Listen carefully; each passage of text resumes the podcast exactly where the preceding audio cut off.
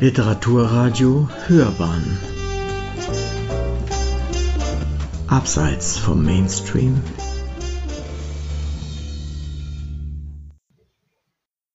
Guten Tag, mein Name ist Florian Kienast. Ich bin Autor des Buchs Die Könige der Welt, erschienen bei DTV.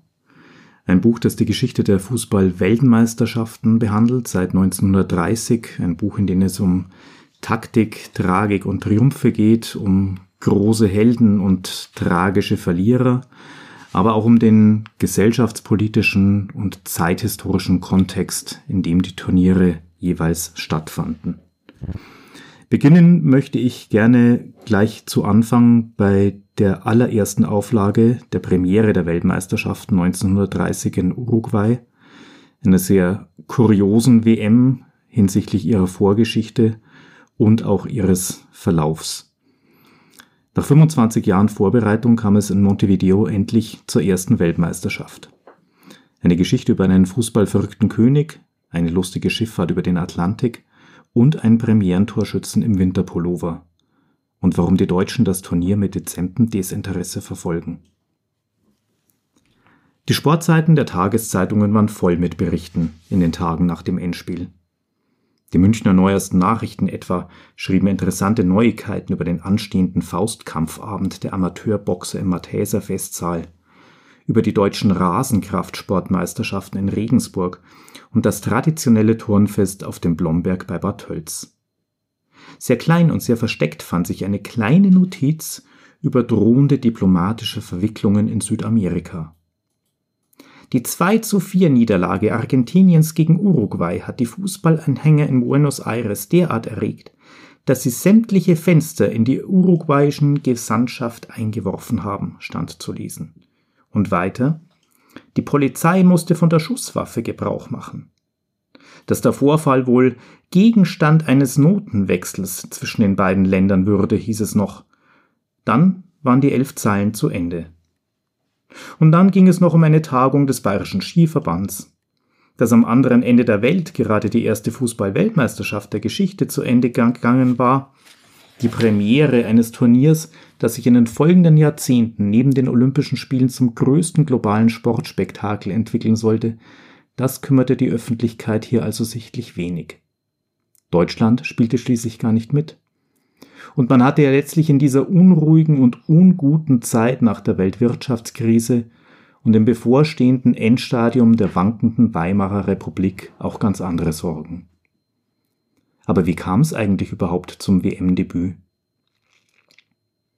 Entstanden war der Gedanke eines globalen Weltturniers schon Anfang des Jahrhunderts, kurz nachdem der Holländer Karl Anton Wilhelm Hirschmann und der Franzose Robert Guérin am 21. Mai 1904 in der Zentrale des französischen Sportverbandes in der Pariser Rue Saint-Honoré 229 die Fédération Internationale de Football Association, kurz FIFA, gründeten. Mitglieder der ersten Stunde waren die Niederlande, Frankreich, Belgien, Schweden, die Schweiz, Dänemark und Spanien. Und auch der Deutsche Fußballbund, der DFB, machte mit, die Anmeldung erfolgte noch am ersten Tag per Telegramm. Schon im Jahr darauf präsentierte der umtriebige Hirschmann seine Vision einer Weltmeisterschaft und hatte dazu auch gleich einen Spielplan ausgetüftelt. Gruppe 1 mit den britischen Mannschaften England, Schottland, Wales, Nordirland, Gruppe 2 mit Belgien, Frankreich, den Niederlanden und Spanien, in Gruppe 3 Italien, Österreich, Schweiz und Ungarn und in Gruppe 4 Dänemark, Deutschland, Schweden und ein Vertreter Südamerikas. Brauchte man zur Legitimation eines Weltturniers ja auch, sonst hätte man ja gleich eine Europameisterschaft spielen können. Als Austragungsort dachte Hirschmann an die Schweiz. Die Resonanz war zunächst auch überwältigend. Von den Mitgliedsverbänden gab es unisono große Zustimmung. Allein als es um die Umsetzung und ums Mitmachen ging, folgte ein Rückzieher nach dem anderen. Am Ende fuhr keine der eingeladenen Nationen in die Schweiz. Die erste Vision einer WM endete in einem Desaster. Kurz darauf war Fußball dann zumindest im olympischen Programm aufgenommen. Und als die Auswahl Großbritanniens bei den Sommerspielen 1908 und 1912 Gold gewonnen hatte, sprang die FIFA Flux als Trittbrettfahrer mit auf, um das Fußballturnier bei den anstehenden nach Berlin vergebenen Spielen 1916 wenigstens als Amateurweltmeisterschaft zu deklarieren.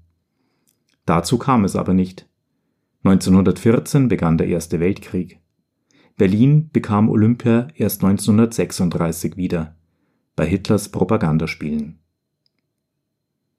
Nach Kriegsende, als sich die Olympischen Fußballturniere von 1924 und 1928 zu einem überraschend großen Publikumsmagneten mauserten, der Fußball sich gleichzeitig aber immer mehr professionalisierte und Berufsspieler als Nicht-Amateure von Olympischen Spielen ausgeschlossen wurden, manifestierte sich erneut der Gedanke einer eigenen Weltmeisterschaft. Folgerichtig der FIFA-Beschluss von 1928, jetzt endlich unabhängig von Olympia ein Weltturnier auszurichten. Fragte sich aber erstmal, wo? Viele Mitgliedsverbände favorisierten Deutschland als Gastgeber. Doch der DFB zeigte sich wenig begeistert und lehnte sowohl die Ausrichtung als auch die Teilnahme von vornherein ab. Da der deutsche Fußball zu jener Zeit noch aus reinen Amateurkickern bestand, wollte man es vermeiden, gegen mit Berufsfußballern gespickte Verbände wie Österreich, Ungarn oder Italien, überall dort wurde der Fußball in den 1920er Jahren professionalisiert, anzutreten und sich am Ende fürchterlich zu blamieren. Auch weitere zunächst an der Ausrichtung interessierte Nationen wie Ungarn, Spanien, Italien, Schweden oder die Niederlande zogen sukzessive zurück. Am Ende vergab die inzwischen auf 23 Mitgliedsverbände angewachsene FIFA beim 18. Kongress am 28. Mai 1929 in Barcelona die erste WM der Geschichte nach Südamerika. And the winner is Uruguay. Uruguay? Es gab in der Tat einige gute Argumente, das Turnier dort abzuhalten. Allein schon aus sportlicher Hinsicht, schließlich hatte die wegen der himmelblauen Trikots La Celeste gerufene Mannschaft damals die weltbeste Auswahl. Bis 1924 hatte man wenig bis nichts gehört und gewusst vom Fußball Südamerikas. Dann kamen 1924 Spieler als Uruguay als erster südamerikanischer Nation überhaupt zum Olympischen Turnier nach Paris über den Atlantik geschippert. Man belächelte sie mit der damals sehr geläufigen europäischen Hybris als harmlose Exoten aus einer fernen Welt. Es gibt dazu die schöne Geschichte, wie die Spieler Uruguays am Rande des Trainings einen Beobachter ihres Erstrundengegners Jugoslawien entdeckten.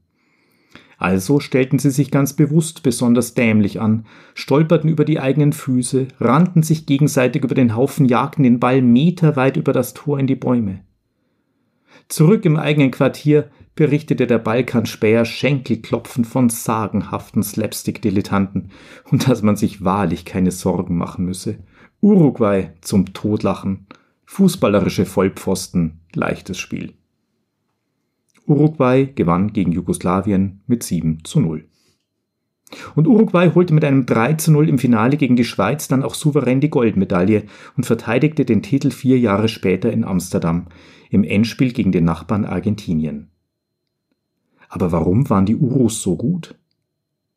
Die Ursache für das hohe spielerische Niveau von Uruguay wie auch von Argentinien in jenen Jahren war der Einfluss der britischen Einwanderer, die bereits im 19. Jahrhundert dort erste Fußballclubs gegründet hatten. Spielten die Briten erst noch eher elitär unter sich, wurde Fußball mit den Jahren immer mehr zum beliebten Volkssport der Einheimischen. 1916 stieg die erste Südamerikameisterschaft. Länderspiele zwischen Uruguay und Argentinien wurden zum Dauerbrenner. Bis 1930 trat man 117 Mal gegeneinander an. Die Rede war damals schon vom kreolischen Fußball, einer kreativen, filigranen und technisch versierten Spielweise, mit der man sich in Südamerika emanzipieren und abgrenzen wollte vom rustikalen und kampfbetonten Spielstil der britischen Kick-and-Rush-Emigranten. So sehr Uruguay also in der internationalen Fußballwelt sportlich für Furore gesorgt hatte und allein deswegen als würdiger Gastgeber plausibel erschien, so hatte das Land auch wirtschaftlich die besten Reputationen. Uruguay prosperierte damals, der Staat galt als die Schweiz Südamerikas. Montevideo war mit seinem Hafen an der Mündung des Rio de la Plata, des Verbindungshafens von Südamerika zum Rest der Welt. Eine blühende Handelsmetropole. Exporte von Fleisch und Wolle kurbelten Wirtschaft und Wohlstand kräftig an. Aber auch im sozialen Bereich präsentierte sich Uruguay als modernes und fortschrittliches Land. Schon kurz nach der Jahrhundertwende führte man hier den Acht-Stunden-Tag ein, die Rente mit 60 sowie die kostenlose Schul- und Hochschulbildung und den Mindestlohn und legalisierte obendrein auch noch die zivilrechtliche Ehescheidung. Ein kleines, verheißungsvolles Paradies, das nach Kriegsende 1918 immer mehr Einwanderer gerade aus Spanien und Italien anlockte. Dazu kam als überlagerndes politisches Symbol die 100-Jahr-Feier von Uruguays erster Staatsverfassung von 1830. Uruguay stand gut da und konnte es sich leisten, den teilnehmenden Verbänden den Trip auch noch zu bezahlen. Für Kost, Logis und Spesen kam, so wurde es vereinbart, der Gastgeber auf.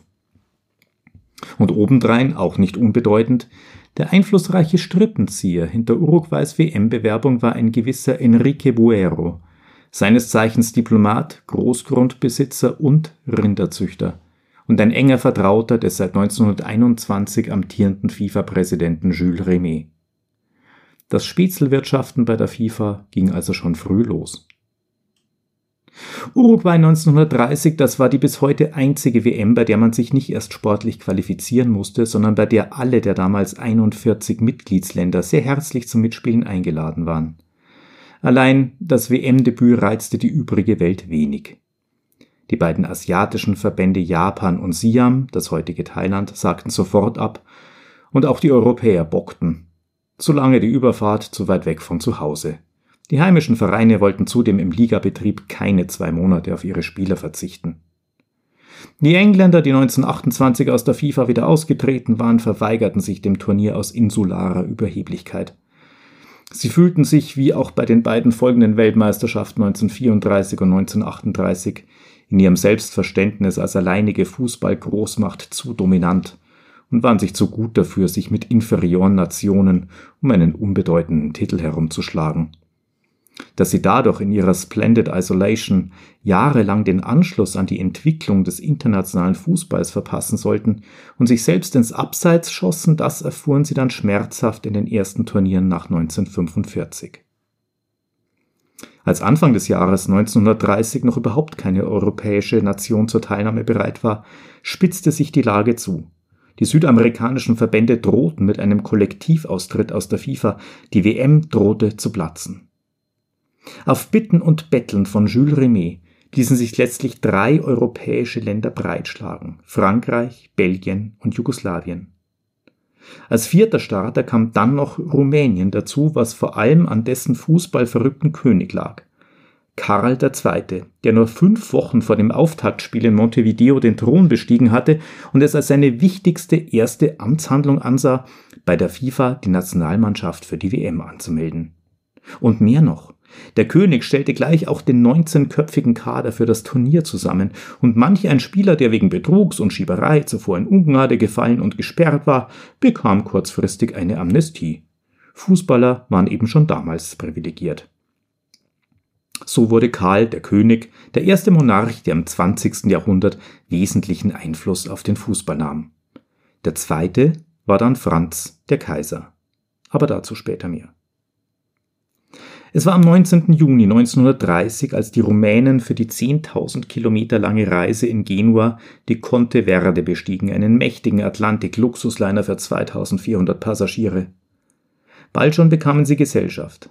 Am nächsten Halt in Nizza stiegen die Franzosen zu, mit ihnen Jules Rimet, der in seinem Koffer auch die Trophäe für den ersten Weltmeister verstaut hatte. Und in Barcelona gingen auch die Belgier an Bord. Drei WM-Teilnehmer, die nun gemeinsam die zweiwöchige Überfahrt über den Atlantik in Angriff nahmen. Von den 15 Tagen auf hoher See gibt es viele wunderbare Überlieferungen. Wie sich die Franzosen früh morgens schon die Liegestühle am Oberdeck sicherten, wie sie ihr kleines Revier Montmartre nannten und auf einem Grammophon Schellackplatten mit heimischen Chansons abspielten wie die Rumänen beim Fußballspiel untereinander trotz des ungeraden 19-Mann-Kaders zwei numerisch gleich starke Mannschaften aufboten. König Karl kickte ja auch mit. Dann ging es auf. 10 gegen 10.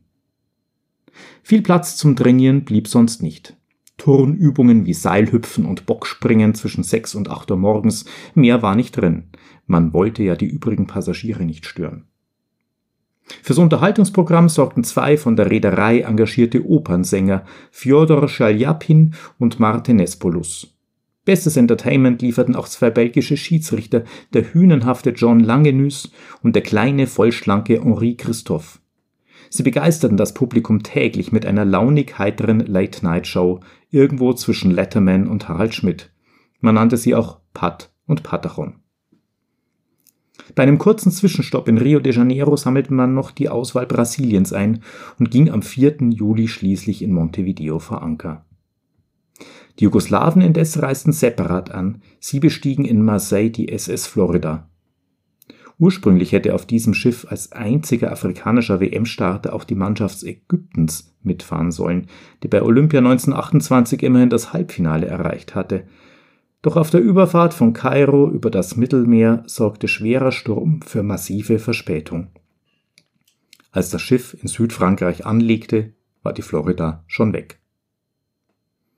Per Telegramm nach Uruguay sagten die traurigen Ägypter schließlich ihre Teilnahme ab und zuckelten wieder zurück nach Kairo. Erst nachdem endlich alle Überseenationen angekommen waren und auch die gemeinsam auf der Monargo angereisten US-Amerikaner und Mexikaner an Land gegangen waren und man sich sicher sein konnte, wer alles dabei ist, wurde der Spielplan ausgelost. Ganz bewusst verzichtete man dabei auf einen reinen K.O.-Modus. Man wollte es den extra angereisten Europäern nicht zumuten, dass sie bei einer Niederlage in der ersten Runde gleich wieder über den Atlantik zurückgeschickt würden. Also steckte man die 13 Mannschaften in eine Vierer- und drei Dreiergruppen. Die Gruppensieger jeweils qualifizierten sich fürs Halbfinale. Als exklusiver Spielort war das in Anlehnung an das 100-Jahr-Jubiläum der Verfassung genannte Estadio Centenario geplant, das nach der WM-Vergabe in wenigen Monaten errichtet worden war. Ein gewaltiger Koloss aus Stahlbeton mit vier Tribünenringen für 80.000 Zuschauer, ein riesiges Amphitheater, wie Jules Rimet es nannte. Allein das ungemütlich spätherbstliche und frühwinterliche Schmuddelwetter auf der Südhalbkugel sorgte in den letzten Wochen vor Fertigstellung für massive Verzögerungen. Die Folge? Die Schüssel wurde nicht rechtzeitig fertig, weshalb acht Vorrundenspiele in unmittelbarer Nachbarschaft ins Estadio Gran Parque Central und ins Estadio Positos ausgelagert werden mussten. Erst am 18. Juli, fünf Tage nach Turnierbeginn, fand die Einweihung des Centenario samt offizieller WM-Öffnungsfeier statt. Beim feierlichen Einmarsch der Nationen dabei waren auch die Teams von Mexiko, Brasilien, Bolivien, Belgien und Paraguay, die da schon keine mehr Chance mehr aufs Halbfinale hatten. Im wirklichen Eröffnungsspiel am 13. Juli, dem allerersten WM-Spiel überhaupt, trafen Frankreich und Mexiko aufeinander.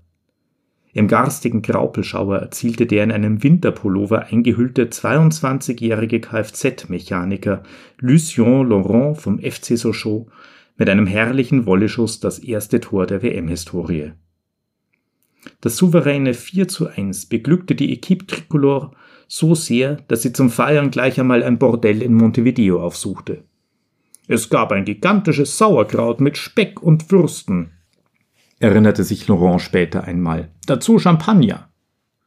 Und aufgrund der Örtlichkeit gab es sicher noch einiges mehr.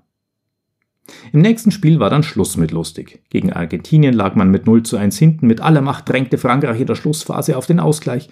In der 84. Minute stürmte Angreifer Marcel Longillet schließlich allein auf das gegnerische Tor zu. Es war die Riesenchance auf das 1 zu 1 als der brasilianische Schiedsrichter Almeida Rego mitten während des Angriffs abpfiff. Einfach so. Sechs Minuten zu früh, pfeift drauf. Erst nach wütenden Protesten der Franzosen nahm Rego die Partie mit einem Schiedsrichterball wieder auf und ließ die verbleibenden Minuten zu Ende spielen. Es blieb beim 0 zu 1. Bei einem anderen Vorrundenspiel Argentiniens, dem 6 zu 3 gegen Mexiko, leitete übrigens Boliviens Nationaltrainer Ulises Saucedo das Spiel.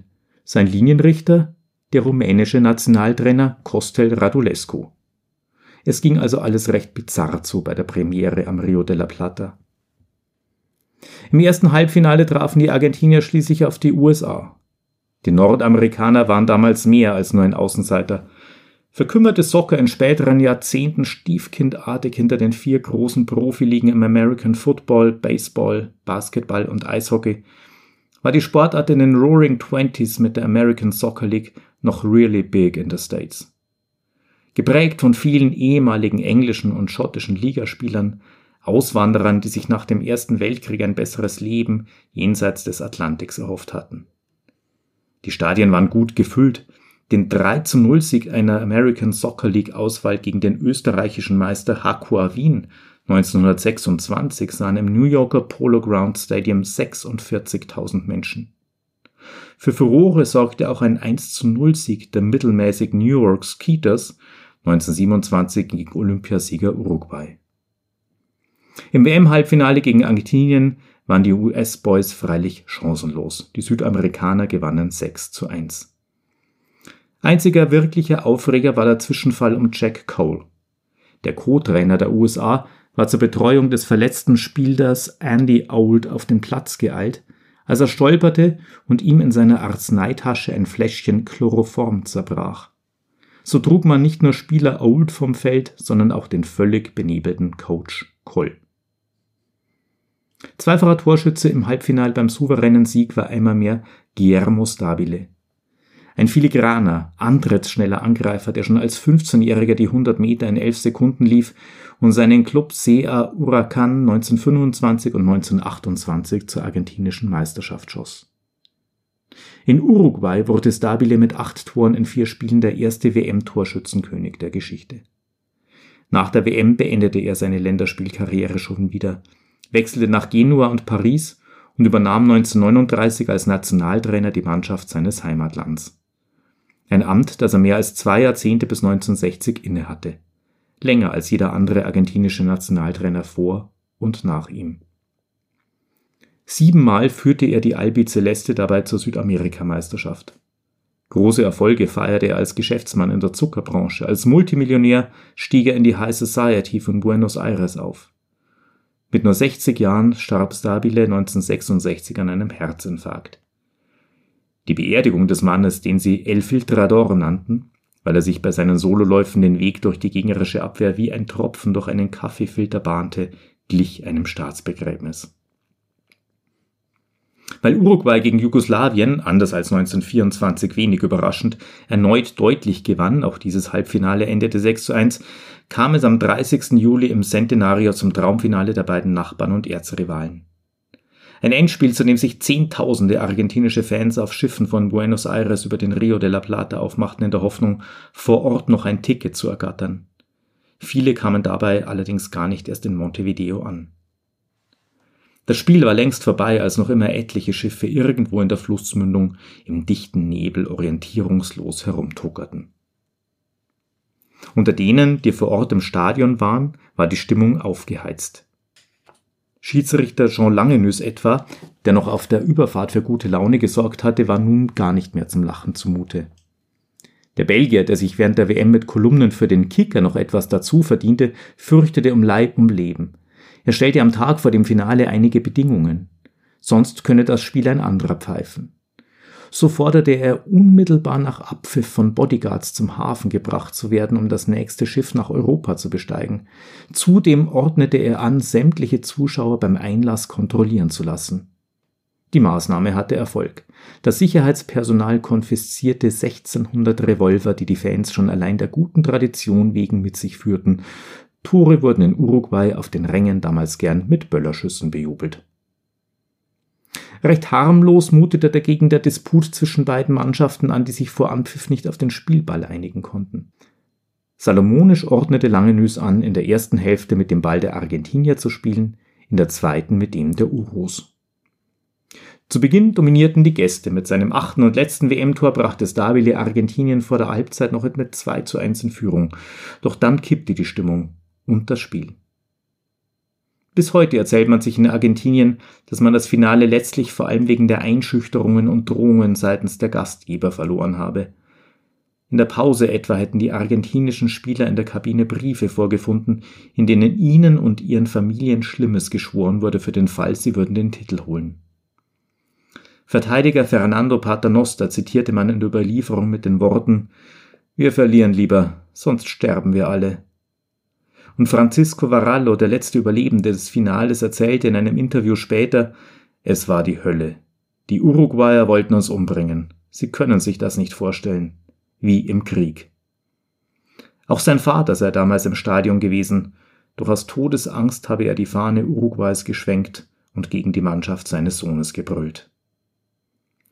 4 zu 2 gewann Uruguay das Finale am Ende. Für die Entscheidung mit dem Tor in der 89. Minute sorgte Hector Castro, der als 13-Jähriger bei einem Unfall mit einer Säge die rechte Hand verloren hatte. Man nannte ihn auch El Divino Manco, den göttlichen Einhändigen.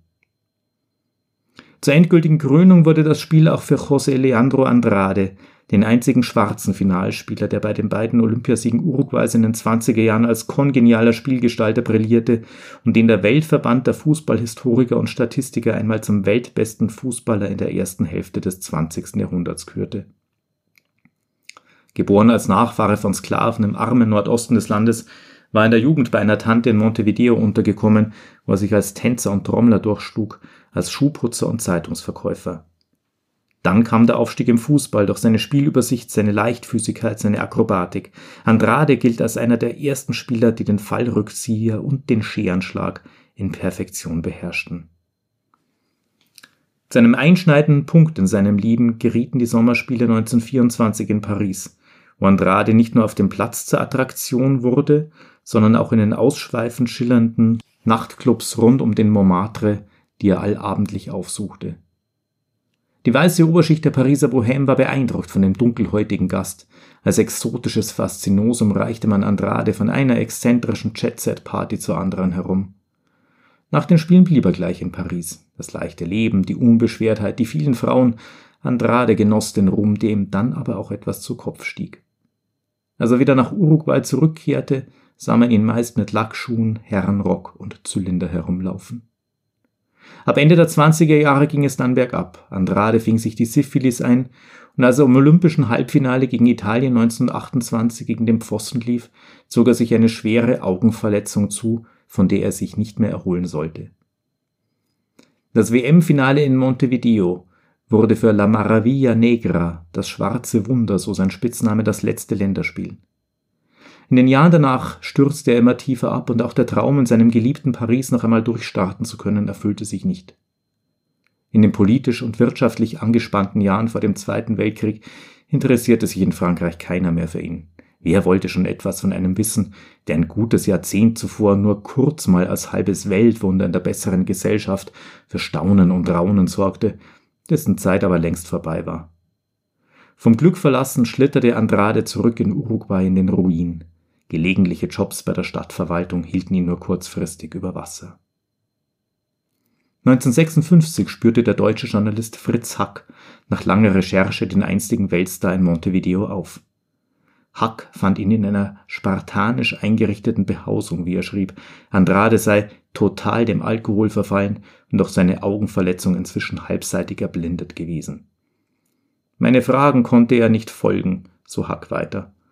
Ein Jahr später starb Andrade in Montevideo völlig verarmt und einsam mit nur 56 Jahren. Für Gastgeber Uruguay jedenfalls endete die Heim-WM mit einem standesgemäßen Triumph. Der Tag nach dem Finale wurde kurzerhand zum Feiertag erklärt. Der Finalsieg von 1930 war für lange Zeit das letzte bedeutsame Ereignis, an dem sich die Menschen erfreuen konnten. Als sich drei Jahre später Präsident Gabriel Terra nach einem Staatsstreich zum Diktator erklärte und fortschrittliche Sozialreformen wieder sukzessive einkassierte, war die Blütezeit einer jungen und modernen Nation erst einmal vorbei. Während in Buenos Aires aufgebrachte argentinische Fans kurz nach dem Finale, wie die Chronisten der Münchner Neuesten Nachrichten notierten, Steine auf die Botschaft Uruguays warfen, machte sich in Montevideo John Langenüss mit seinen Leibwächtern schleunigst von dannen und bestieg den italienischen Passagierdampfer SS Dubilio nach Genua. Längst auf dem Heimweg waren da auch wieder die frühzeitig ausgeschiedenen europäischen Mannschaften. Eine herrliche Anekdote wurde vom deutschstämmigen Mittelfeldspieler der rumänischen Mannschaft mit dem grandiosen Namen Alfred Eisenbeißer überliefert. Auf der Überfahrt zurück über den Atlantik zog sich Eisenbeißer eine schwere Lungenentzündung zu. Kaum im Hafen von Genua angekommen, brachte man ihn in ein Sanatorium und verabreichte ihm die letzte Ölung. Tief bestürzt reisten seine Mitspieler mit dem Zug heim nach Bukarest und übermittelten dort die Nachricht vom Tode ihres lieben Freundes und Kollegen. Noch in Abwesenheit des Leichnams wurde wenig später die Trauerfeier angesetzt. Doch als Mama Eisenbeißer an jenem Tag gerade das Haus in Richtung Kirche verlassen wollte, stand wer vor der Tür? Sohn Alfred, putzmunter und leibhaftig. Die Mutter fiel erst einmal in Ohnmacht. Bis 1944 spielte Eisenbeißer aktiv Fußball, parallel dazu glänzte er noch sehr erfolgreich in einer ganz anderen Sportart, im Eiskunstlauf. Bei der EM 1934 wurde er mit seiner Partnerin Irina Timcic siebter im Paarlauf, bei Olympia 1936 in Garmisch-Partenkirchen kamen die beiden auf Platz 13. Bei der zweiten Fußballweltmeisterschaft gehörte Eisenbeißer dem rumänischen Kader nicht mehr an, 1934 in Mussolinis faschistischem Italien als der Fußball erstmals zum Politikum wurde.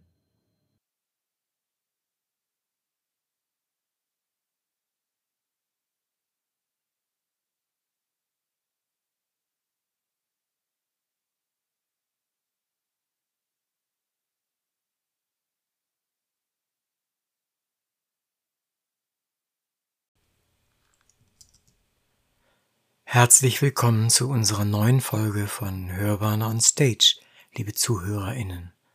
Ich bin Uwe Kulnig und mein Gast bei Literaturradio Hörbahn ist Florian Kienast. In dieser Sendung geht es um sein Buch Die Könige der Welt.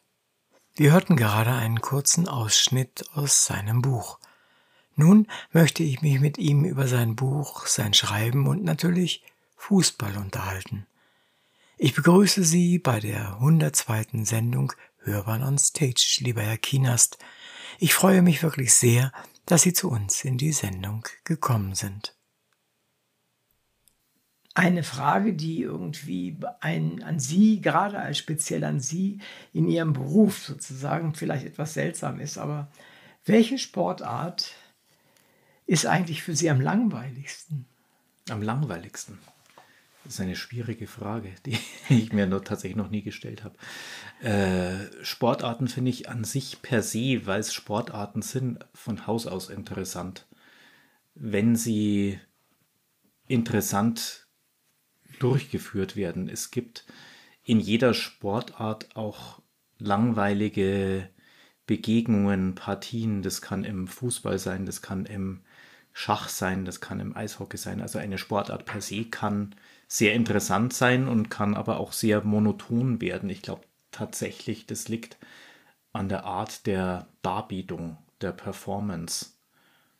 Mhm. Jede Sportart hat für mich, vielleicht mit der Ausnahme von Sportschießen oder sowas, auch eine Disziplin, die ich bei Olympischen Spielen immer wieder verfolgen durfte und mhm. die ich einfach unglaublich tatsächlich, ja, wenig inspirierend fand.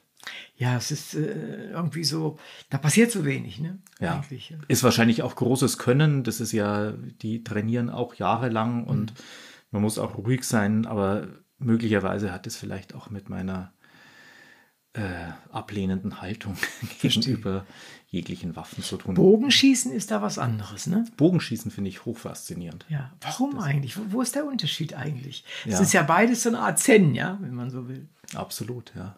Aber es, ist, es hat was, Bogenschießen hat vielleicht in der Ausführung noch eine gewisse Ästhetik. Und im Körperlichkeit, ganzen ich, ne? Ablauf der Bewegung.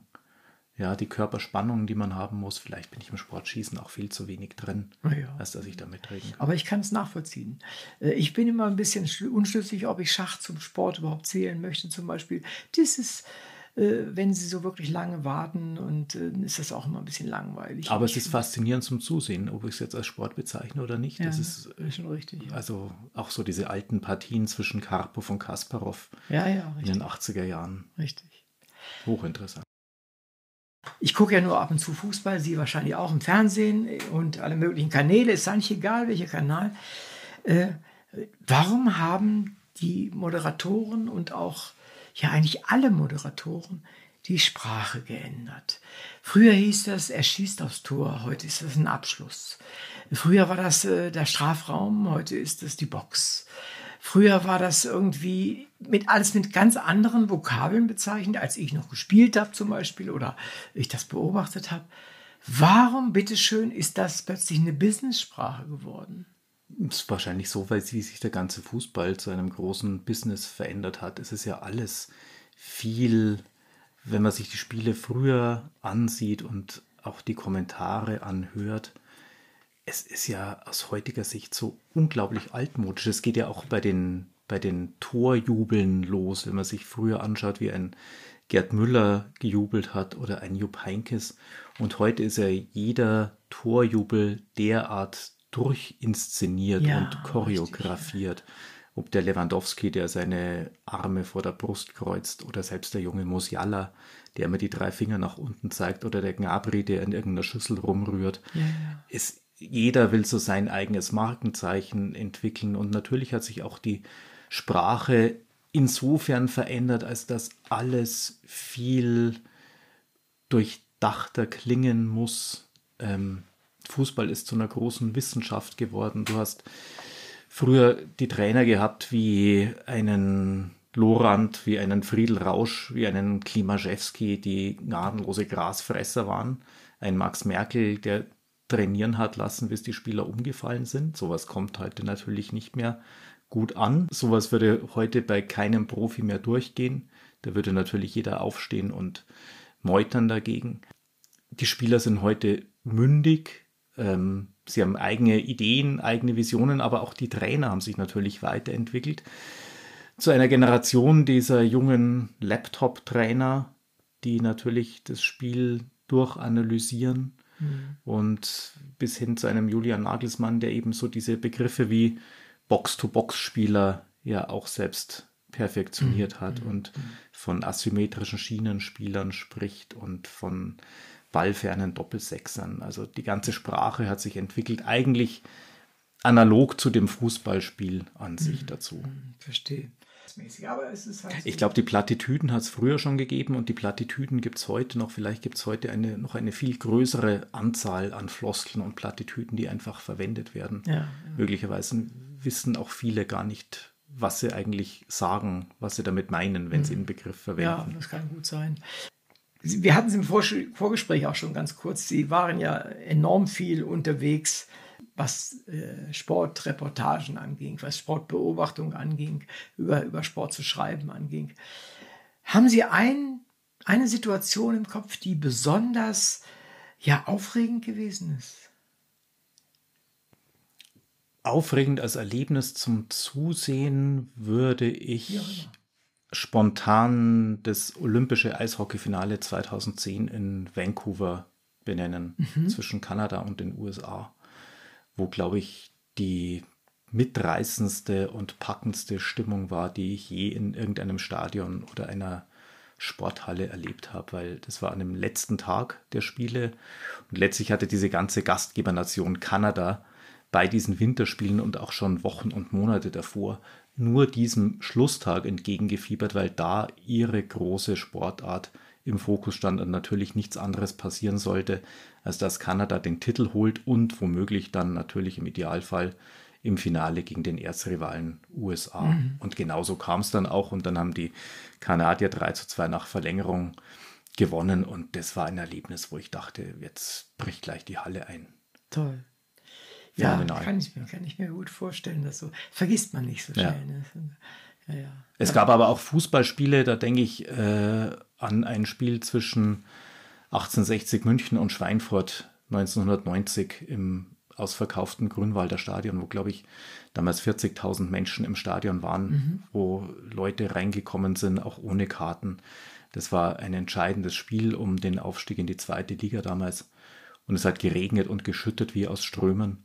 Es war ein hochdramatisches Spiel und noch so ein richtiges, großartiges Kampfspiel, so in der Giesinger Kampfbahn im Grünwalder Stadion. Mhm. Das waren auch sehr mitreißende Spiele, die man heute vielleicht jetzt auch gerade in so diesen modernen Fußballarenen, wie jetzt auch der Allianz Arena, das sind tolle Spiele, großartige Begegnungen, unglaublich tolle Spielzüge, aber es hat natürlich alles so ein bisschen an Emotionen mhm. eingebüßt, weil der Fußball einfach zu so einem sehr glatten Geschäft geworden ist und natürlich auch das Publikum in der Allianz Arena, wenn man sich da auf der Haupttribüne umsieht, natürlich hingeht, um so ein bisschen unterhalten zu werden, mhm. aber auch um selbst gesehen mhm. zu werden. Also man hat so oft das Gefühl, der Fußball steht gar nicht mehr so sehr im Mittelpunkt. Mhm, verstehe. Ich habe mal eine Führung gehabt, äh, berufsmäßig, ähm, äh, als die Allianz Arena gerade frisch aufgemacht war und die ganzen ähm, Dinge dort installiert worden sind. Und da habe ich auch so gedacht, dass es wirkt schon sehr elitär an vielen Stellen. Nicht überall vielleicht, nicht gerade in irgendeiner Südkurve oder was auch immer. Aber. Ja, absolut. Das hat auch Jahre gebraucht, bis so ein bisschen an Patina gewonnen hat. Das hat es mittlerweile. Und auch die Südkurve, die Ultras, die Bayern-Ultras, machen auch nach wie vor gute Stimmung. Absolut. Ähm, es versandet oft nur einfach so in diesem riesengroßen, äh, in dieser riesengroßen Arena. Und es ist ganz lustig, weil ich neulich mal wieder im Olympiastadion war bei einem Legendenderby der Allstars zwischen Bayern und 60. Und als regelmäßiger Gast des Olympiastadions zu früheren Zeiten, wo Bayern und 60 dort noch gespielt haben, mhm. bis 2005 vor dem Bau der Arena, hat man immer fürchterlich geschimpft über das Stadion, weil es war immer so kalt und zugig mhm. und kein reines Fußballstadion und du hattest die Leichtathletik-Laufbahn dazwischen. Ja. Und mittlerweile ist man sich so schön diese Arena da draußen in Freudmanning auch sein mag, aber so eine einzigartige Architektur wie das Olympiastadion, was sie damals 72 hingestellt haben, mhm. mit dieser Vision, diesen, dieses neuen demokratischen Deutschland, um, als, als bewussten Gegenpol dann noch zu diesen Propagandaspielen von ja, Hitler ja. 36. Diese, diese, also diese großartige Architektur, sowas wäre ja heute auch gar nicht mehr möglich. Sowas traut sich keiner mehr, da gibt es viel zu viele Auflagen. Deswegen sehen letztlich ja heute alle Fußballstadien, die in den letzten 10, 20 Jahren ja. gebaut wurden, eigentlich alle mehr oder weniger gleich aus. Manche sind ein bisschen größer, andere kleiner. Ich fand den Titel Könige der Welt eigentlich sehr mutig und auch sehr treffend. Äh, aber man hätte es vielleicht auch äh, Götter der Wettbüros nennen können. Äh, was sagen Sie dazu? Ja, möglicherweise. Kam mir jetzt noch gar nicht in den Sinn.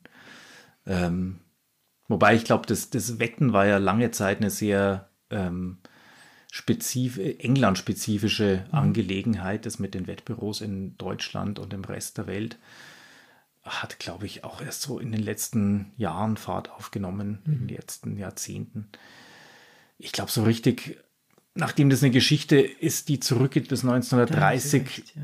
glaube ich, ähm, wäre so ein Titel mit Wettbüros vielleicht so ein bisschen irreführend gewesen, wenn wir jetzt vielleicht ein Buch gemacht hätten über verschobene Spiele und Schiedsrichterskandale mhm. um Robert Heutzer und Co glaube ich, hätte es noch eine andere Berechtigung gehabt. Aber Sie haben recht, die zeitliche Komponente wirft das raus. Es war auch jetzt einfach nur. Ich ja. komme nachher nochmal auf die Wetten zurück, mhm. weil das ist schon ein wichtiger Punkt, denke ich mal. Und Sie haben ja auch das eine oder andere in Ihrem Buch dann mhm. später erwähnt, wenn es äh, relevanter wird, mhm. sozusagen. Mhm. Sie haben immerhin beinahe äh, um die 500 Seiten zusammengetragen von ja, von Anekdoten, von Informationen, von Fakten, von, ich weiß nicht, auch Spielergebnissen, aber nicht so, das, Gott sei Dank nicht so viele, muss ich sagen.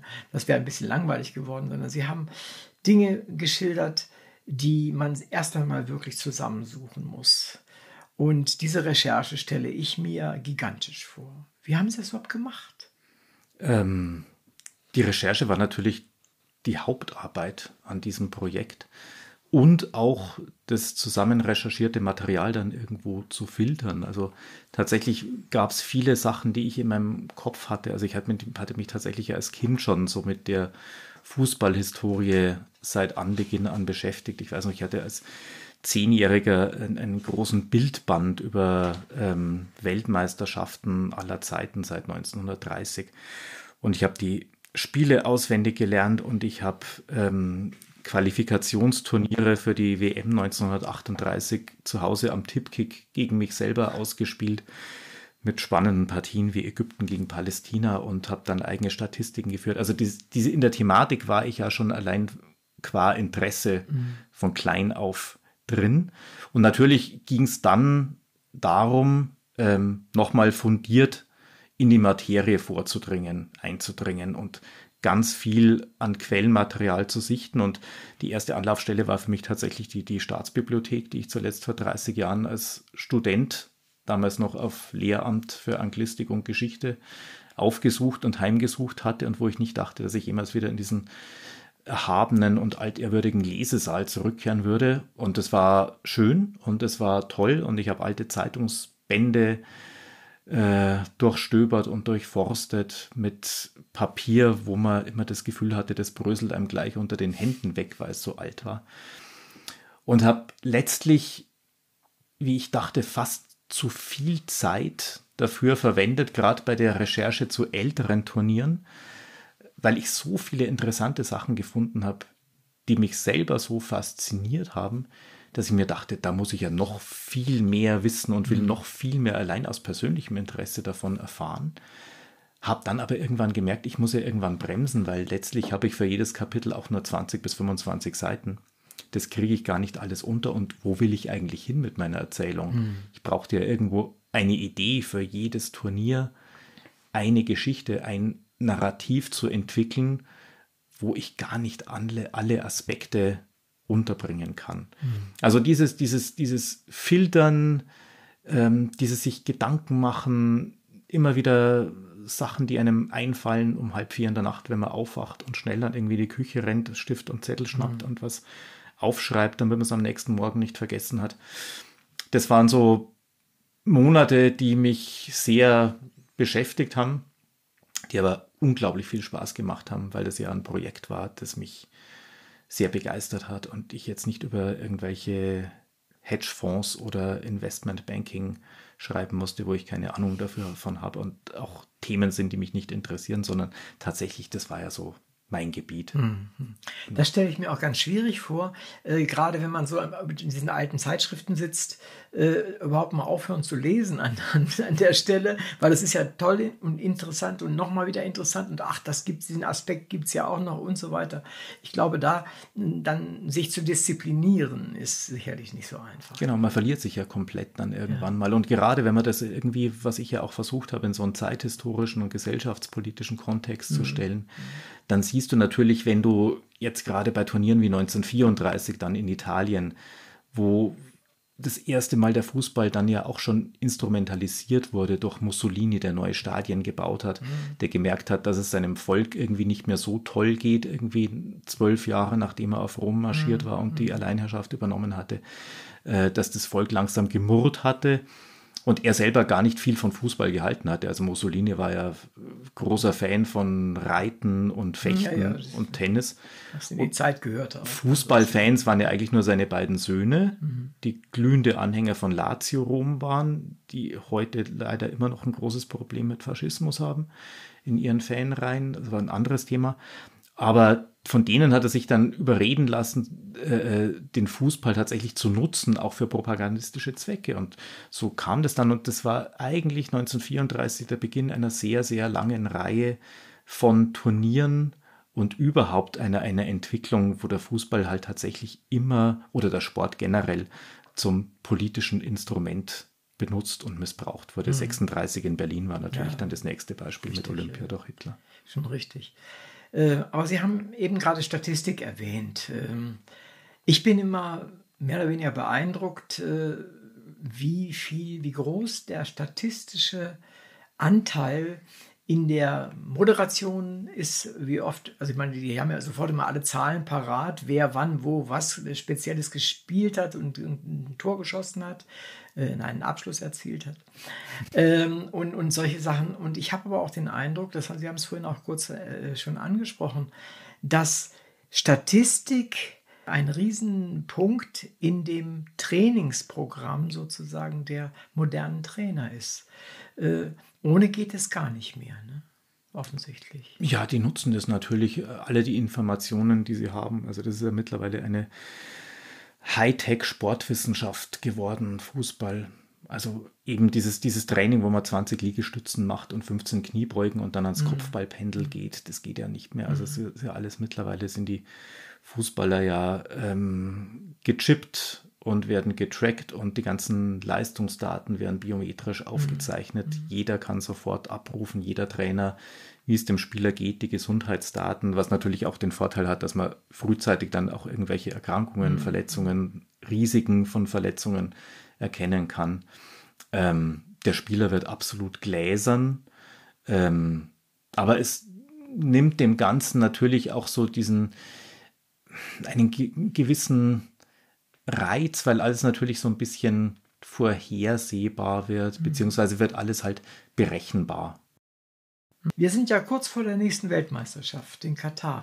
Gehen Sie hin? Berichten Sie darüber? Nein, nein, tatsächlich nicht. Also Och. ich werde tatsächlich in München bleiben und äh, bereue es aber überhaupt nicht. Mhm. Tatsächlich wäre es für mich nie ein Thema gewesen, nach Katar zu fliegen. Tatsächlich? Jetzt nicht einmal wegen der politischen Umstände. Es gibt eine Gruppe von, von DFB-Reportern, die sind seit Jahren in einem engen Zirkel dort vernetzt. Ähm, die fahren hin, jede Redaktion, ob der Spiegel, ob die Süddeutsche, die großen Zeitungen, die Welt, die Bild natürlich, die haben ihre eigenen Nationalmannschaftsreporter. Mhm. mhm.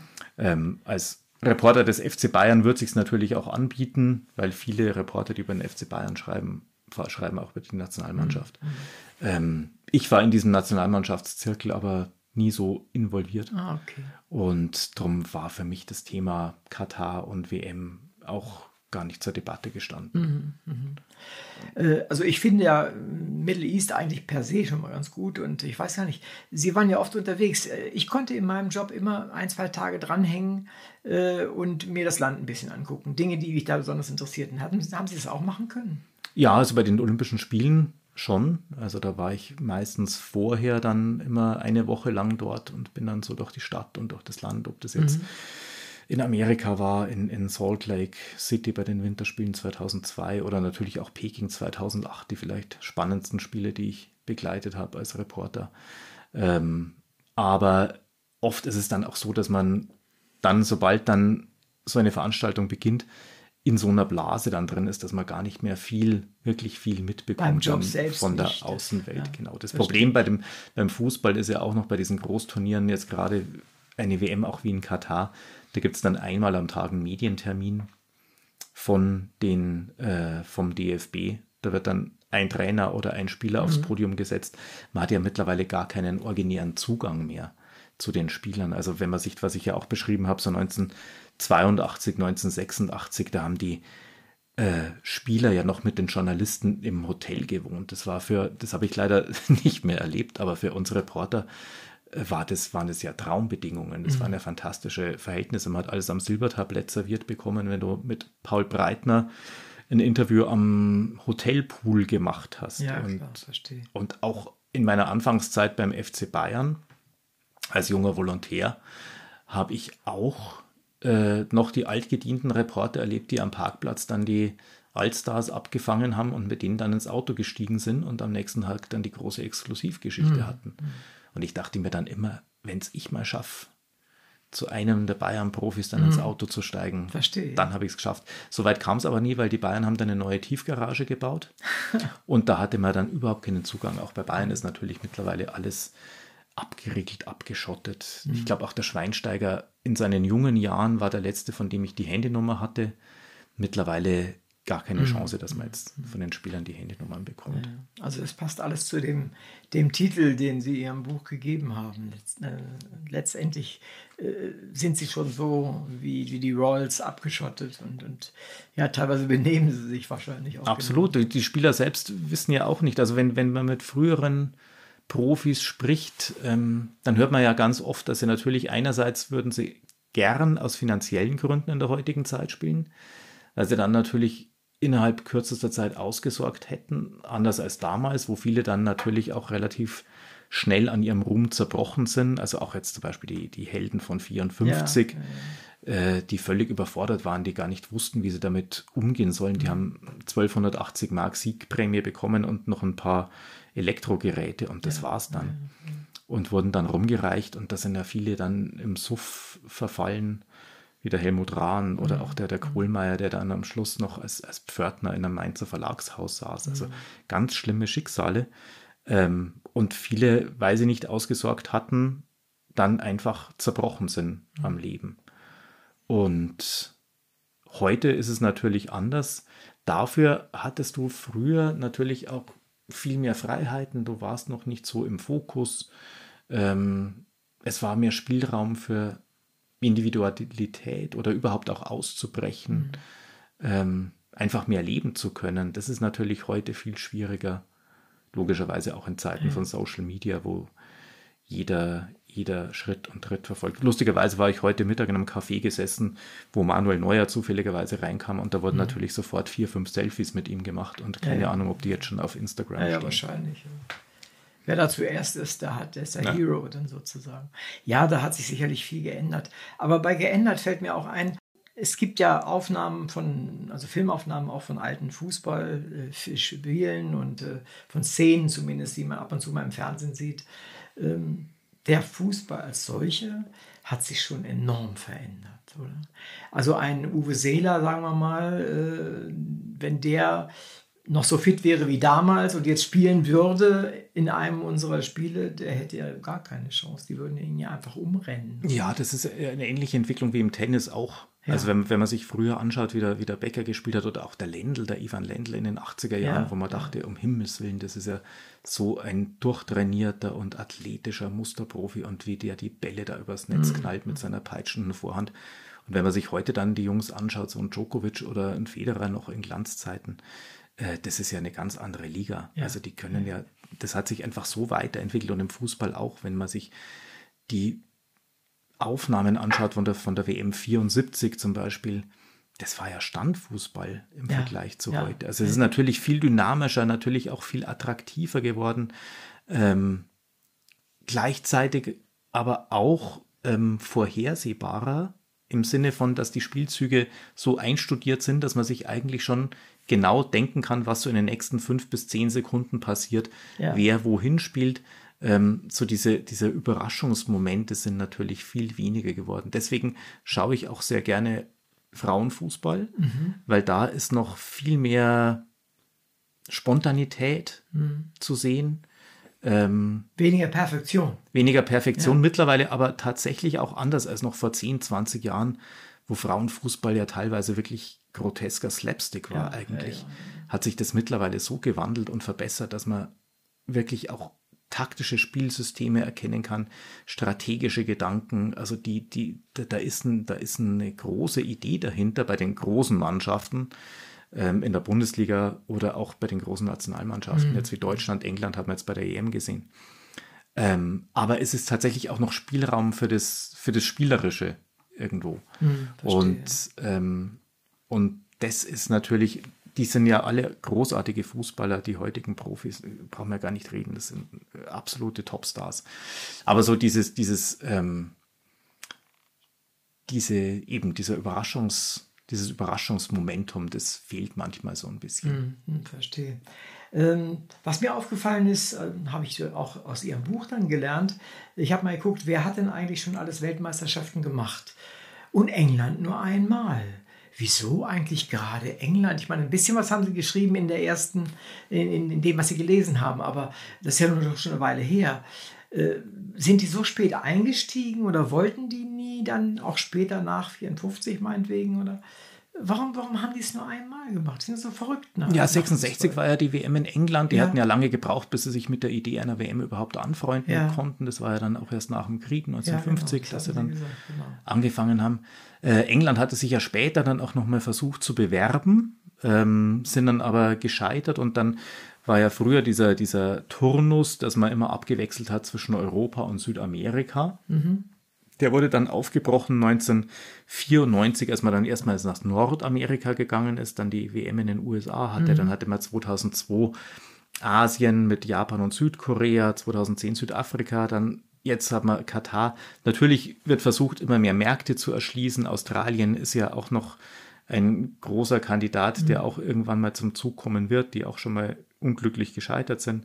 Ähm, tatsächlich wird der Markt äh, immer größer und ähm, es ist nicht mehr so selbstverständlich, dass man jetzt vielleicht als europäisches oder südamerikanisches Land automatisch dann irgendwann mal den Zuschlag wieder bekommt, sondern ähm, England hatte tatsächlich einmal noch den Hut in den Ring geworfen, aber war da gescheitert. Und ich glaube auch nicht, dass die im Moment jetzt nochmal großes Interesse haben. Zu dieser Zeit hat sich der Fußball dann eben so entwickelt, zu diesem, diesem Profi-Geschäft, ähm, wie wir ihn heute kennen. Und natürlich hat die FIFA da ihre Hände im Spiel gehabt. Ähm, die FIFA hatte ja großes Interesse, gerade in den 90er Jahren dann einfach so ein großes Mega-Event draus zu machen und Millionen und Milliarden zu generieren. Hm. Ähm, das, das war früher ja noch ganz anders. Also FIFA entstand ja eigentlich so als ein, ein sehr konservativer, ähm, ehrenwerter Club von alten Honoratioren, ähm, die so ein bisschen aus Idealismus, so wie der Jules Rimet, der, einer der ersten FIFA-Präsidenten mhm. und so die prägende Figur der FIFA, nachdem ja auch der Cup Jules Rimet benannt wurde, die, diese erste WM-Trophäe, die man so ein bisschen vergleichen kann mit Coubertin als Vater ja, der Olympischen Spiele ja. der Neuzeit, der ähm, so wirklich aus so ein bisschen aus hehrem humanistischen Ideal dann ein großes Sportfest veranstalten wollte. Und das hat sich dann geändert, gerade dann in den 70er Jahren dann, als dann der Brasilianer Avalanche dann die FIFA übernommen hatte mhm. und ab diesem Zeitpunkt dann eigentlich so dieses ganze Geflecht aus Netzwerken und Seilschaften und Korruption dann eigentlich mhm. angefangen hat. Und das war so eigentlich so da die entscheidende Zäsur. Und eine Entwicklung, die sich ja in den letzten 50 Jahren einfach so nahtlos fortgesetzt hat, ob dann mit seinem Nachfolger Blatter oder auch mit Infantino jetzt.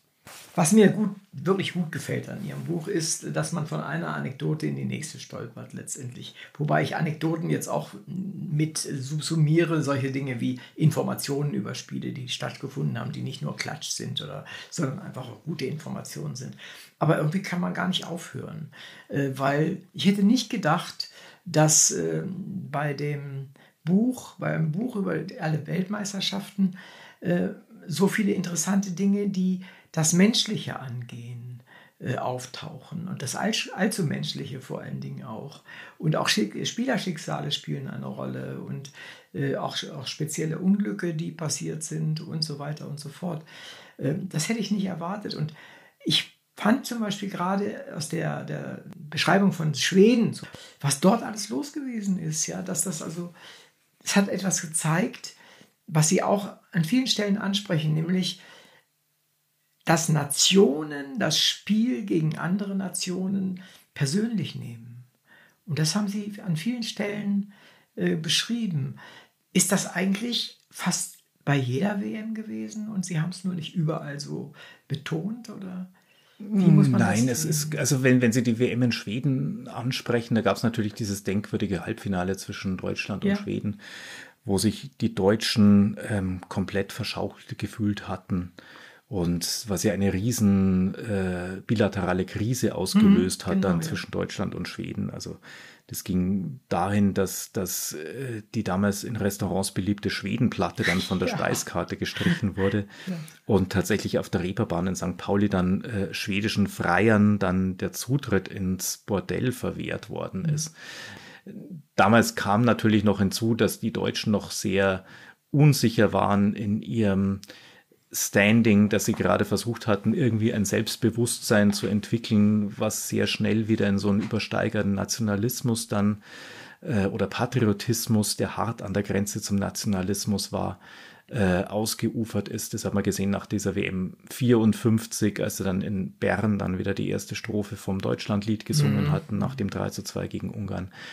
Als der damalige Präsident, der DFB-Präsident Peko Bauens, eine unsägliche Rede im Löwenbräu-Keller in München gehalten hat, zwei Tage nach dem WM-Gewinn und das Führerprinzip der deutschen Mannschaft und das Deutschtum im besten Sinne gelobt hat. Also da hat man schon noch gemerkt, wie äh, 10, 15 Jahre nach Kriegsende, welcher Geist da noch geweht hat im DFB und im ganzen Land. Und ähm, dass man sich dann von einem Land wie Schweden dann ähm, nicht aus dem Turnier werfen lassen wollte, auch unter tatsächlich irgendwie fragwürdigen und zweifelhaften und umstrittenen Umständen mhm. und Entscheidungen, ähm, führte dann natürlich zu so einer Reaktion, die so im deutschen Selbstverständnis einfach nicht eingepreist war. Hm, naja.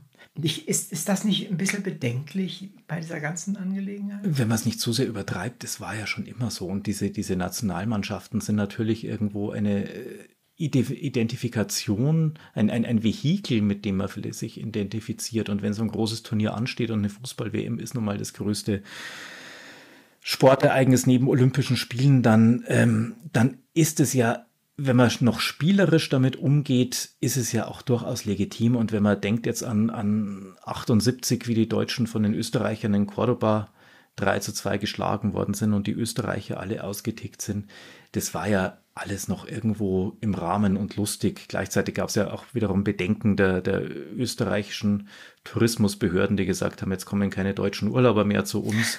Ähm, kamen sie natürlich trotzdem noch.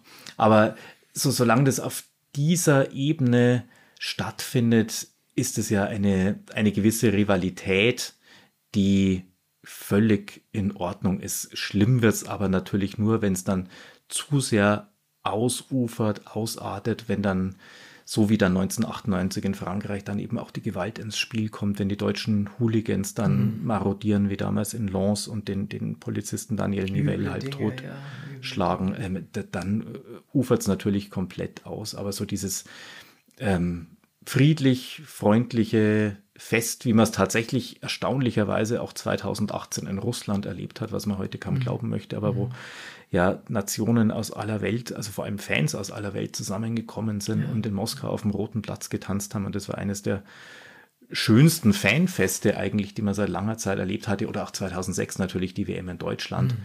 Das war ja eine große Party. Und da war natürlich auch immer die Frage, dürfen wir Deutschen uns das zugestehen, jetzt wieder Schwarz-Rot-Gold auszupacken ja, ja. und zu Kann mich erinnern, ja, genau. Oder sind wir dann nicht gleichzeitig schon alle verkappte Nazis? Nein, wenn wir jetzt einfach Fans sind und sich die Kinder die Deutschlandfahne ins Gesicht mhm. schmieren und schminken, ist es doch irgendwie wunderbar. Mhm. Aber man muss es natürlich irgendwo immer, natürlich mit einer gewissen Vorsicht betrachten. Man darf fröhlich sein und feiern, aber es darf halt nicht zu extrem werden, mhm. wie alles im Leben. Wie alles im Leben, eigentlich. Haben Sie völlig recht. Um nochmal direkt auf Ihr Buch und Ihr, die Art, wie Sie es gemacht haben, zurückzukommen. Äh, Sie haben eine, einen Bereich äh, gemacht, der nennt sich auch das noch immer am Ende eines Kapitels, die ja Kapitel so aufgebaut sind, dass sie jeweils die Weltmeisterschaften in, in den Ländern, in denen sie stattgefunden haben, äh, behandeln. Äh, wie sind Sie auf die Idee gekommen, auch das noch zu machen und dann einige Informationen dort einzubringen, die auch nochmal sehr interessant sind? Zum einen dachte ich mir, das ist vielleicht noch ein sehr auflockerndes Element hinten raus, so am Ende eines jeden Kapitels, mhm. noch mal zehn Fakten, Daten, Zahlen, zehn wissenswerte Informationen da noch in knapper Kurzform äh, anzuhängen. Zum anderen hat sich das einfach aus der Fülle an Material ergeben, die ich zusammengesammelt hatte, wo ich gemerkt habe, wenn ich das alles jetzt noch in den Erzählstrang meines Kapitels reinpacken würde, dann würde man vielleicht dieses Kapitel gar nicht mehr gern lesen, weil es dann zu viel ist mhm. und dann würde man sich verlieren mhm. und dann hätte es keinen schönen Lese- und keinen schönen Erzählfluss mehr. Ähm, stattdessen dachte ich mir, wenn man hinten raus dann einfach noch diese zehn Fakten, wie zum Beispiel über den Kapitän der französischen Nationalmannschaft von 1930, der dann 1944, weil er mit den Nazis kollaboriert hatte, ähm, dann hingerichtet wurde von den Franzosen. Also ein, ein gefeierter Held, der, ja. der, der Frankreich ins erste WM-Turnier geführt hatte, ähm, stirbt dann durch die Gewehrsalven seiner eigenen Landsleute, weil er mit den Nazi-Besatzern kooperiert hatte. Also allein das fand ich dann schon so eine, allein mit diesem Thema hatte ich mich erst einmal zwei Tage beschäftigt mhm. und habe über diesen Menschen noch versucht, mehr rauszufinden.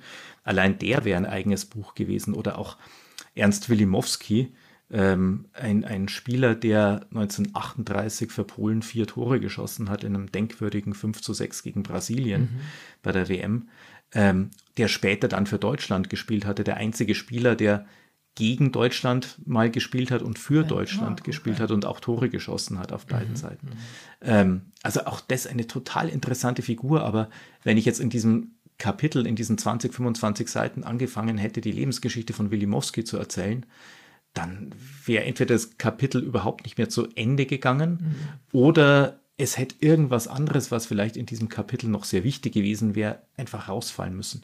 Das war eigentlich so die Hauptmotivation, was ich noch an wissenswerten, tragischen, teilweise auch sehr lustigem und unterhaltsamen Material noch beisammen hatte. Ein paar Fun Facts auch einfach, das am Ende eines jeden Kapitels noch zu ergänzen. Finde ich sehr schön. Es lockert das Buch auf, tatsächlich. Und es schließt auch immer so ein Land ab und eine, eine Jahreszahl sozusagen ab. Finde ich, finde ich sehr schön.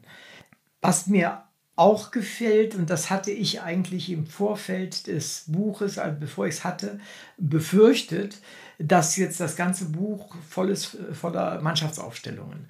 Ist es nicht. Aber sie haben jeweils äh, das Endspiel, die Mannschaftsaufstellung, die Startaufstellung dort reingeschrieben.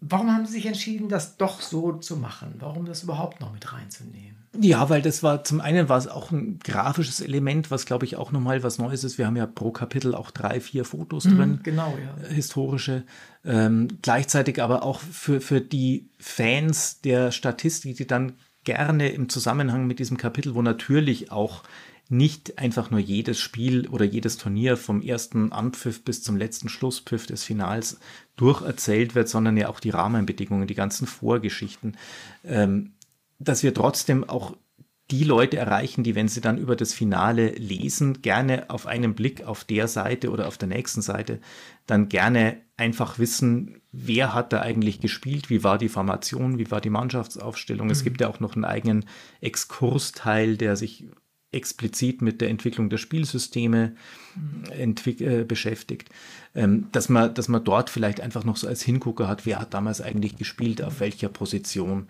Das war eigentlich gleich auch so ein kleines auflockerndes Element. Ich finde es, und ich bleibe mal bei der Vokabelanekdote, ganz viele Dinge, die Sie in Ihrem Buch schreiben, es sind Hunderte und Aberhunderte von Einzelinformationen, die jede für sich äh, auch was Besonderes ist und was, was Interessantes darstellt. Welches ist Ihnen die liebste Anekdote in dem Zusammenhang? Was würden Sie auf der nächsten Party, auf der Sie eingeladen sind, gerne jemandem erzählen aus Ihrem Buch? Ach, mir, mir fällt tatsächlich diese, diese Geschichte von Moacir Barbosa ein, dem, dem Torwart der brasilianischen Nationalmannschaft 1950, der in diesem denkwürdigen Spiel gegen Uruguay im Tor stand, was damals ja kein richtiges Endspiel war. 1950 wurde die, äh, wurden die besten vier Mannschaften nochmal in einer Finalgruppe zusammengesteckt und es war die einzige Weltmeisterschaft, die in einem Turniermodus jeder gegen jeden dann ohne wirkliches Endspiel ausgetragen wurde. Tatsächlich war aber das letzte Spiel dann das entscheidende Spiel zwischen Brasilien und Uruguay. Brasilien hätte einen Unentschieden gebraucht, ähm, um Weltmeister zu werden. Dazu muss man wissen, die WM war in Brasilien. Die WM fand statt im neu gebauten Maracanã-Stadion vor 200.000 Zuschauern. Und was passierte? Uruguay gewann trotz Rückstand, trotz einer brasilianischen Führung noch mit 2 zu 1. Und diesen letzten Schuss ins kurze Eck den man durchaus vielleicht hätte halten können, der wurde tatsächlich zu einem wegweisenden und sehr bestimmenden Augenblick für den brasilianischen Torhüter Barbosa, der ab diesem Moment komplett geächtet wurde und wie ein Verstoßener behandelt wurde, mit dem er sich nicht mehr sehen lassen wollte auf der Straße. Der hat dann später zwar als abergläubischer Mensch, hat er sich mal die Torpfosten, zwischen denen er stand, damals kommen lassen und hat sie bei einem Grillfest verheizt, in der Hoffnung, damit die bösen Geister zu vertreiben, was leider überhaupt nichts gebracht hat, sondern die sind ihm geblieben. Also dann 1994 dann zur brasilianischen Nationalmannschaft mal vorbeischauen wollte, dann wurde er nicht reingelassen, weil der damalige Nationaltrainer gesagt hat, der, der bringt uns nur Unglück, den dürfen nicht, der, der war, der hatte, der war stigmatisiert und starb letztlich tatsächlich einsam und verlassen und immer mit diesem Gefühl, mit diesem einen Tor eine lebenslange Strafe bekommen zu haben, lebenslang verurteilt gewesen zu sein. Keine lustige Anekdote, aber Aus den Spielern, die Sie in Ihrem Buch nennen, Sie haben ja doch eine Menge Spieler genannt, welcher ist Ihnen da der Liebste? sicher aufgrund meiner eigenen Begeisterung für Fußball und wie ich aufgewachsen bin, sicher Maradona. Maradona. Maradona. Das war der Spieler, mit dem ich in den 80er Jahren groß wurde, der mich fasziniert hat bei der WM 82, wo er übel, übel zusammengetreten wurde.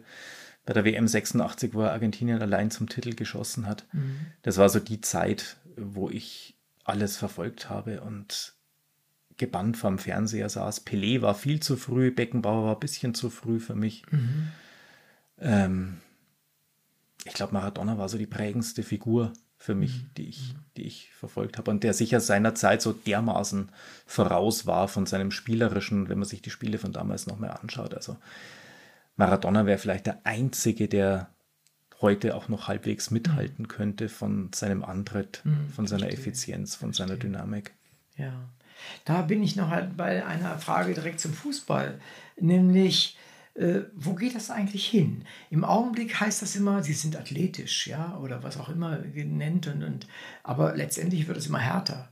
Es wird eigentlich immer härter. Wenn ich überlege, was, wo, wo über die Moderatoren heute diskutieren, war das jetzt nun ein Elfmeter oder war es keiner? War es ein Foul oder war es eine gelbe Karte oder sowas?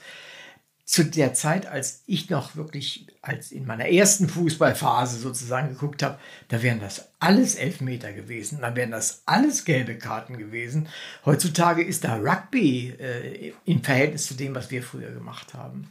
Wo geht das hin? Ja, wo, wobei, ich glaube, da muss ich fast widersprechen. Also ja, ich glaube, früher, früher waren, waren die Spieler noch ungeschützter. Also gerade wenn wir Maradona 82 anschauen, wie der zusammengetreten wurde von dem italienischen Gegenspieler mit dem schönen Namen Gentile, der Liebliche. Ah, was, ja, und Gentile hat gleich in der ersten Minute Geld bekommen und ist aus welchen Gründen auch immer nicht trotzdem vom Platz geflogen, obwohl er die ja. restlichen 89 Minuten getreten und gefault hat, wie, wie, wie niemals sonst jemand.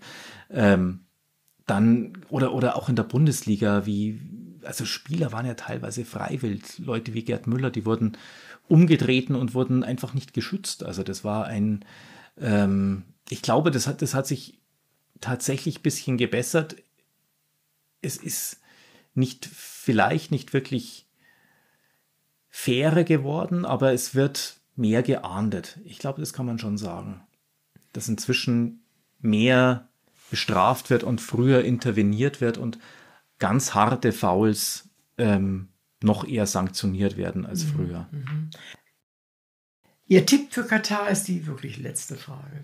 Wer, wer gewinnt oder wer Weltmeister wird? Wer wird Weltmeister? Was macht Deutschland? Die zwei Fragen vielleicht. Ähm, also Deutschland scheitert im Viertelfinale. Ich habe den Spielplan jetzt noch nicht so dermaßen intus, aber meine Prognose ist ein Finale zwischen Argentinien und Holland, wie 1978 bei der ersten WM, die ich so bewusst verfolgt Aha, habe. Mhm. Und ähm, tatsächlich auch zwei Mannschaften, mit denen ich sehr sympathisiere. Also es ist ein reiner Sympathietipp eigentlich. Und ich glaube tatsächlich, dass am Ende Argentinien gewinnen wird. Mhm. Okay, dann bin ich gespannt, ob Sie recht haben. Wo sehen Sie den Fußball in 20 Jahren? Der wird sich weiterentwickeln im Sinne, dass sich das Geschäft noch weiterentwickeln wird, aber vielleicht irgendwann mal die Blase auch komplett platzt, wenn wir dann so Konstrukte erleben wie diese Pläne zu einer Super League, einem geschlossenen Zirkel von elitären Mannschaften, wo es keinen Aufsteiger, keinen Absteiger, keine sportliche Qualifikation gibt, wo die Fans jetzt schon rebelliert haben dagegen. Ähm, ich glaube, das Rad ist sehr kurz davor, überdreht zu werden und man muss irgendwo aufpassen, die Fans nicht komplett zu verlieren. Also mhm. noch sind sie treu, noch bleiben sie bei der Stange, noch mhm. gehen sie in die Arena und sind mit 75.000 Menschen vor Ort. Aber ich könnte mir vorstellen, dass irgendwann mal, ähm, wenn man nicht aufpasst als Verantwortliche, als die Manager, als die Macher des Fußballs, also auch als, als FIFA, wo man jetzt schon sieht, es ist ja kurz vor vom Kollaps, weil die ganze Glaubwürdigkeit ja auch komplett mhm. dahin ist und kein Mensch hat eigentlich Lust auf diese WM in Katar. Dann, glaube ich, wird es sehr gefährlich. Und vielleicht wird man sich dann wieder rückbesinnen auf Spiele in der zweiten und dritten Liga, wo man seine Bratwurst hat und sein Bier und ähm, gemütlich dann auf der Tribüne sitzt und so diesen ganzen überhitzten Kosmos-Profifußball mhm. einfach nicht mehr hat. Steht uns sowas ähnliches mit der Frauen, im Frauenfußball? Das kann, ich, das kann ich mir nicht vorstellen. Das ist noch ein sehr, das ist alles noch sehr überschaubar, auf einem sehr guten Weg, Gott sei Dank. Ja. Ich hoffe, dass die auch bald dann irgendwie in Richtung Equal Pay kommen. Aber, ähm, aber dass die, dass das so eine große Maschinerie wird wie der mhm. Männerprofifußball. Das kann ich mir nicht vorstellen. Liebe Hörerinnen und Hörer, danke, dass Sie uns wieder zugehört haben. In der heutigen Sendung war Florian Kienast mein Gast. Wir sprachen über sein Buch Die Könige der Welt. Es ist erstaunlich, was der Autor, wirklicher Experte in Sachen Fußball-Weltmeisterschaften, an Informationen für dieses Buch zusammengetragen hat und wie er es uns Lesern serviert. Man wird unwillkürlich festgehalten von all den kleinen und großen Ereignissen anlässlich der Weltmeisterschaften in aller Welt. Eigentlich ist es fast gleichgültig, wo man anfängt zu lesen. Man stößt sofort auf Informationen, die einen festhalten. Ich habe mich gewundert, wofür ich mich als nicht ausgesprochener Fußballfan oder Kenner interessieren kann. Fakten, Klatsch, Infos, Hintergründe, Situationen, Landesspezifika, Spielerschicksale, Nebensächliches, Menschliches, allzu Menschliches, all das mit und um Fußball-Weltmeisterschaften fesseln den und auch die Leserinnen im Handumdrehen. Es ist ein Buch, das ich empfehlen möchte, es vereinigt Fußballfans und Fußballmuffel, denn es bietet allen sehr viel. Denn ob man will oder nicht, Fußball ist ein wichtiger Teil unseres gesellschaftlichen und wirtschaftlichen Lebens, und zwar weltweit. Ich bin Uwe Kulnig vom Literaturradio Hörbahn und sage, Vielen Dank, dass wir heute manches über Fußball, seine Akteure, Gastgeberländer und die Fußballhelden ihre Arbeit als Journalist und sie selbst erfahren durften. Auch im Namen unserer Zuhörerinnen sage ich Ihnen, lieber Herr Kienast, herzlichen Dank für Ihre Mitwirkung bei dieser Sendung.